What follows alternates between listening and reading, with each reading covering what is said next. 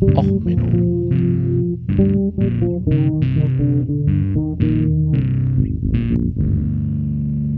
Der inkompetente Podcast über Dinge aus Militär, Technik und Computer, die so richtig in die Hose gingen. Herzlich willkommen zu Och Menno, zu dieser Hybridfolge.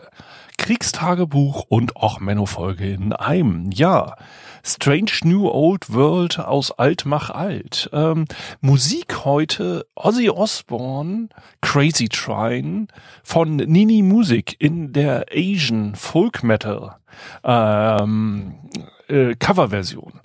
Ja, es ist nämlich gerade so der Moment, wo ich mir denke, hallo, Russland, ähm, das, den Song habe ich schon mal gehört. Also noch nicht in der Version. Das ist auch ein bisschen merkwürdig. Also das, was ihr da gerade macht, das ist ähm, hm, okay, merkwürdig.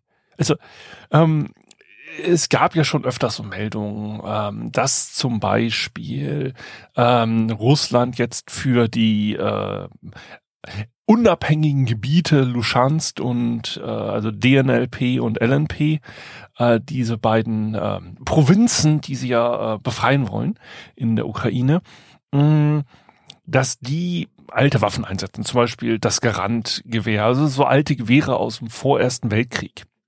Und jetzt sind Bilder aufgetaucht, dass die neue Artillerietruppen gekriegt haben. Und zwar die D1 152 Millimeter Haubitze.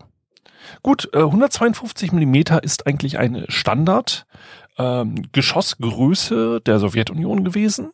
Deswegen, also äh, NATO hat ja 155 Millimeter ähm, und die Sowjets haben 152 Millimeter ähm, Geschossdurchmesser. So, und das ist eigentlich so, ja, okay, äh, warum nutzen die nicht modernere Rohre? Das Ding ist, die D1 hat eine etwas andere Patrone, ein etwas anderes Geschoss. Und damit kann die Vorräte nutzen, die vorher noch nicht angezapft wurden. Das heißt, man hat jetzt also die Munitionsknappheit. In jedem Krieg ist es halt so, dass man sich immer komplett verschätzt, wie viel Munition man auf Lager haben muss. Und das erste, was äh, zu Neige geht, traditionell, also in allen Kriegen dieser Welt bis jetzt, ist immer die Artilleriemunition. Warum? Artilleriemunition ist ziemlich teuer, ist ziemlich groß. Und in so Übungs-, in Friedenszeiten schießt so Artillerietruppe, weil das ja teuer ist, relativ wenig Schüsse. Und dadurch, dass auch so eine Besatzung immer aus mehreren Soldaten besteht, hat man halt auch den Effekt, dass man sagt, ja, okay, für jedes Geschütz nur so und so viel Schuss. Ähm, weil so ein Einzelsoldat, da sagt jeder ja, jeder nur einen Schuss im Jahr, okay, wir machen ein bisschen mehr Munition und so. Deswegen ist normalerweise so Handwaffenmunition so ein bisschen mehr vorhanden, aber so, so Waffen, äh, die irgendwie eine Crew brauchen, haben traditionell immer zu wenig Munition. Das ging schon in napoleonischen Kriegen so.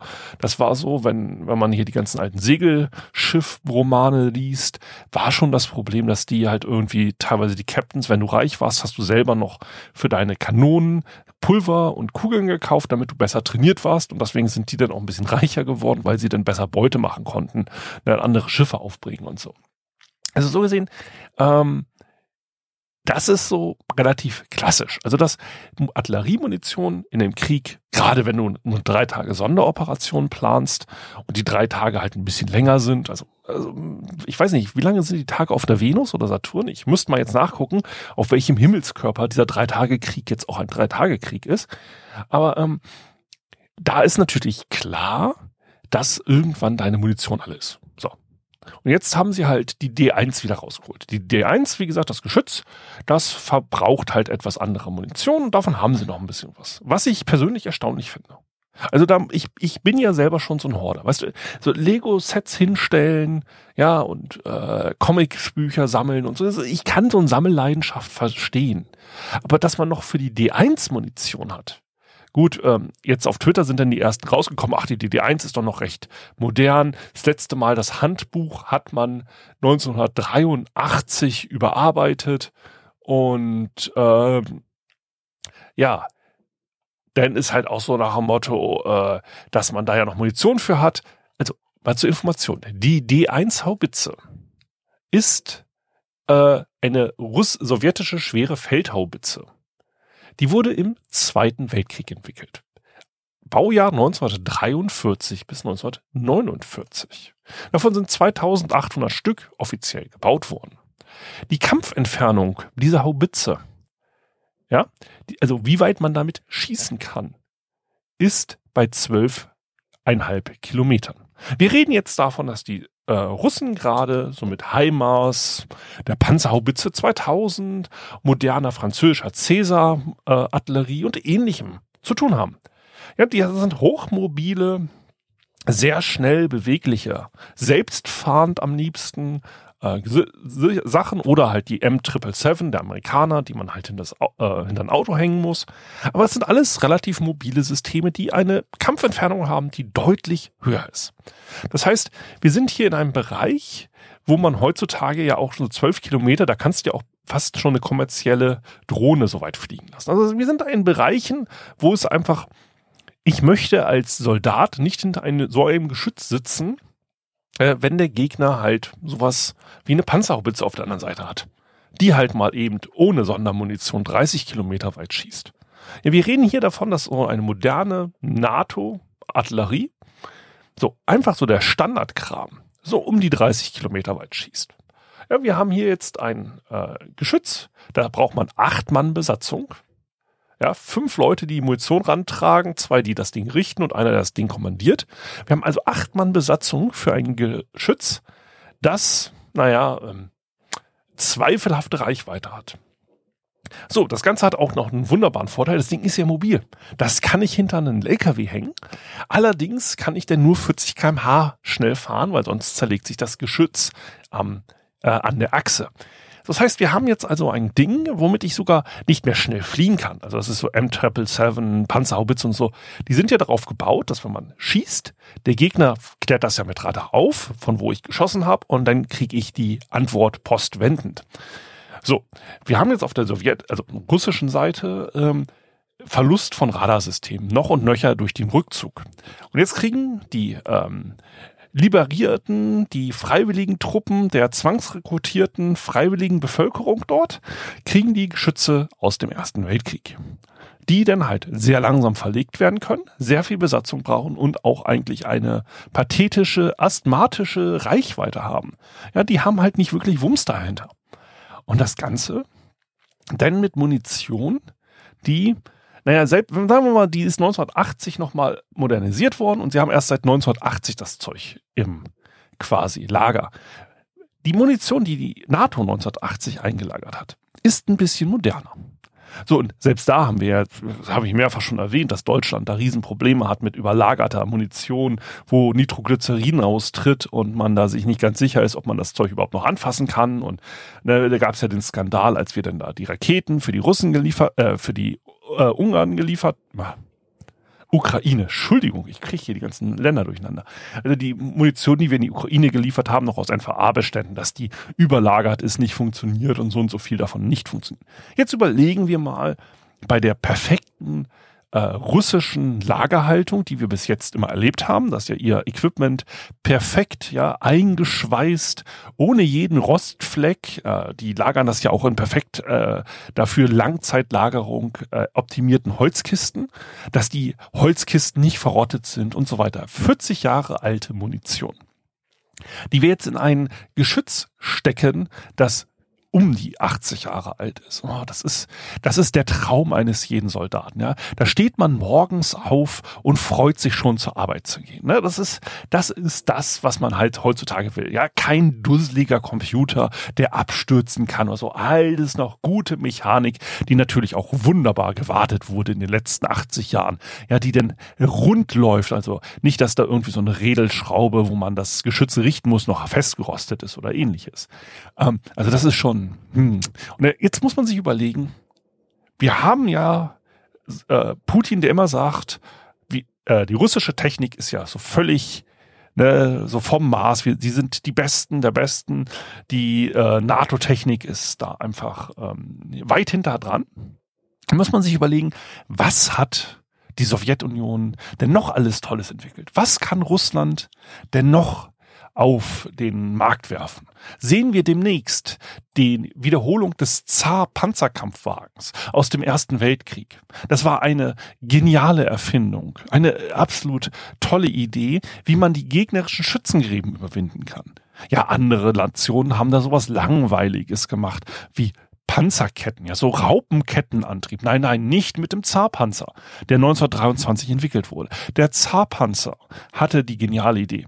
Was ist das Problem an einem Graben? Nun, das Rad fällt in den Graben. Damit sinkt der Panzer ein, ist nicht mehr bewegungsfähig. Was machen wir, um das zu verhindern? Nun, wir können ja auch einfach das Rad größer machen.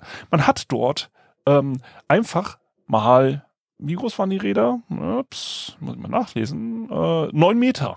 Neun Meter große Räder dran gemacht und ähm, ist damit durch ähm, Gräben fahren können, ne, weil das Rad ist zu groß, um in den Graben zu fallen. Ich habe gesagt ein Paar.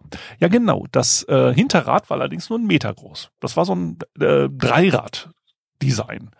Ähm, womit wir jetzt schon natürlich sofort zum ersten logischen Problem kommen. Du hast jetzt also ein geniales, großes Räderpaar, damit kannst du durch den Schützengraben fahren. Da fährst du drüber. Mhm. Und dann bleibt dein Heckrad einfach im Schützengraben hängen. Hm, doof. Dann hat, war der natürlich auch ein bisschen untermotorisiert, das heißt, man ist da nicht so richtig vorwärts gekommen.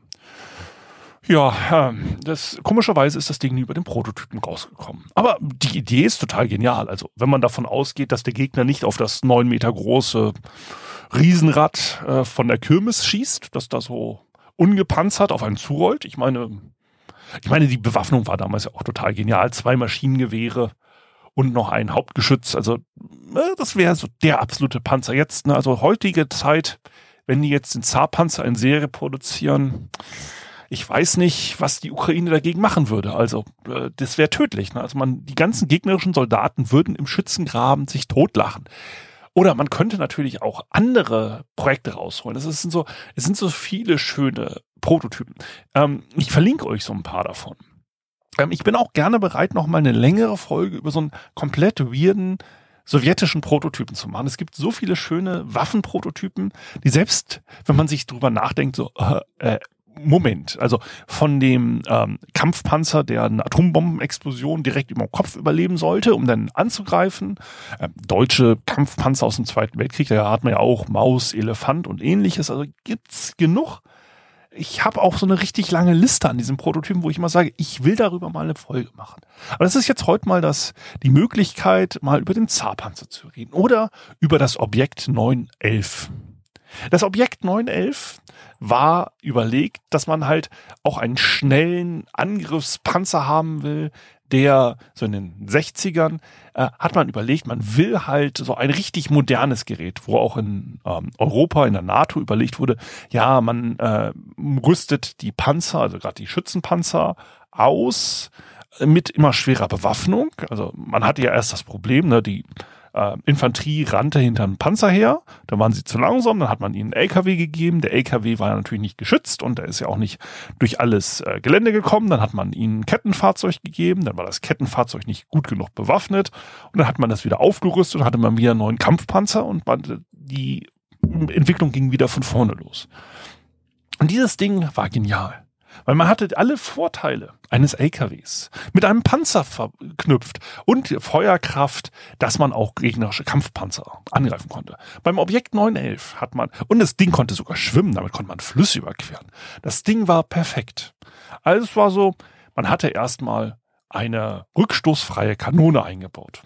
Das ist relativ gut, ähm, hat den großen Vorteil, man hat äh, weniger Wumms auf dem Turm. Äh, rückstoßfrei heißt, man hat so einen Raketenantrieb drin. Macht natürlich die Munition ein wenig komplizierter. Dann hat man sich überlegt, naja, wir haben ja schon einmal eine komplizierte Raketenmunition drin. Lass uns noch mal ein Panzerabwehr-Rakete einbauen. Das hat man hat noch so eine Startrampe für eine Rakete, die man dann manuell laden konnte, eingebaut. Dann hat man jetzt erstmal eine gute Bewaffnung. Dann hat man eingebaut, äh, dass man über Gewässer fahren kann. Also man hat Schwimmpanzer, wir kennen's, ist immer eine gute Idee. Hat man äh, den Rumpf wasserdicht gemacht. Und dann hat man sich gesagt, ja, okay, dann haben wir hier nochmal einen Motor eingebaut, um äh, ja, Gewässer zu überqueren. Supi. Und ähm, dann hat man sich überlegt, ja, und jetzt wollen wir das Ding auch lange Strecken über unser perfektes sowjetisches Straßennetz bringen. Und da ist es total schwer. Wir haben ja für viel Geld jetzt perfekte russische Straßen und sowjetische Straßen gebaut. Da ist so ein Panzer, so Panzerketten, die machen die Straßen kaputt. Dann kamen die Designer auf die glorreiche Idee, wir können doch auch einfach ein Straßenfahrwerk einbauen. Man konnte jetzt an diesem Panzer, also an dem Schützenpanzer, einen Hebel ziehen und den klappte ein Fahrwerk raus. Man hat die Reifen von einem Flugzeug genommen, die kriegten den, das Gewicht von diesem Gerät ab. Das hatte man vorher getestet, die waren schon entwickelt. Und da hat man jetzt also ein quasi ein Friedensfahrwerk gehabt. Man konnte also jetzt mit quasi LKW-Steuerung und also Flugzeugbereifung äh, auf der Straße verlegen in den Kampfraum. Total genial an sich. Und dann kam die Polit äh, militärische Forderung noch, ach ja, ähm, das ist ja jetzt auch für unsere ne, schnellen Eingreiftruppen, das muss jetzt auch noch luftverladebar werden. Und dann haben die Designer gesagt, wisst ihr was, nicht mit uns. Also äh, ich war ja schon erstmal das Ketten Triebwerk allein war schon hochkomplex. Dann hat, baute man halt noch ein Wassertriebwerk ein, plus dieses, naja, wir fahren noch auf der Straße Triebwerk. Das hat diesen gesamten Panzer ein wenig, ein wenig komplinuckelt gemacht. Aber wie gesagt, das ist so eine moderne Waffe. Das wäre sogar heutzutage immer noch fast ein guter Schützenpanzer. Also fast. Also, wenn man diese komplizierten Fahrwerksprobleme rauskriegen sollte, und ich meine, man hat bei Erprobung auch festgestellt, also das mit dem Überwasserfahren, wie immer, man hatte zu wenig Auftrieb. Das wäre also so eine U-Boot-Geschichte ähm, geworden, aber ähm, insgesamt eigentlich eine geniale Idee. Also so der eierlegende Wollmilch-Wolperthänger mit Goldkantlösung. Also das, das könnte man heutzutage auch der Bundeswehr ohne weiteres verkaufen. Da würden alle sagen, ja, das hört sich gut an, hier hast du mal 100 Milliarden. Und genau solche Lösungen werden wir jetzt vielleicht aus von Russland sehen. Wir wissen ja nicht, was die Sowjetunion noch alles Geheimes in ihren tollen Lagern hat. Also wir sehen jetzt Geschütze aus dem Zweiten Weltkrieg. Was sehen wir demnächst? Sehen wir demnächst irgendwelche weiteren genialen Prototypen? Russland hat, oder also die Sowjetunion hat versucht, Panzer zum Fliegen zu bringen. Ja, wenn Ihnen jetzt die Mix ausgehen, was sehen wir demnächst? Vielleicht einfach einen fliegenden Panzer, der dann alles zerlegt. Wir können gespannt sein. Also jetzt erstmal auf dem Schlachtfeld in, in der Nähe von Ihnen Kanonen, mit denen sich schon die Oppas bekriegt haben. Ja, mit der Panzer, mit der Haubitze D1 aus dem Zweiten Weltkrieg. Ja, aus alt macht alt. Ne? Es, es kommt alles wieder. So wie Modetrends. Ja, äh, wir warten jetzt gespannt drauf, wann der Fokuhila wieder zurückkommt. Ähm, also, ähm, ja, schauen wir mal gespannt weiter in den Krieg in der Ukraine, was da alles noch aus den Archiven rausgekramt wird und jetzt aufs Schlachtfeld gebracht wird. Also in dem Sinne, äh, setzt euch nicht hinter ein zweites Weltkriegsgeschütz, wenn der Gegner mit irgendwie Computern auf euch schießt. Und ansonsten bleibt gesund. Alles Gute soweit. Bis dann. Ciao, ciao. Euer Sven.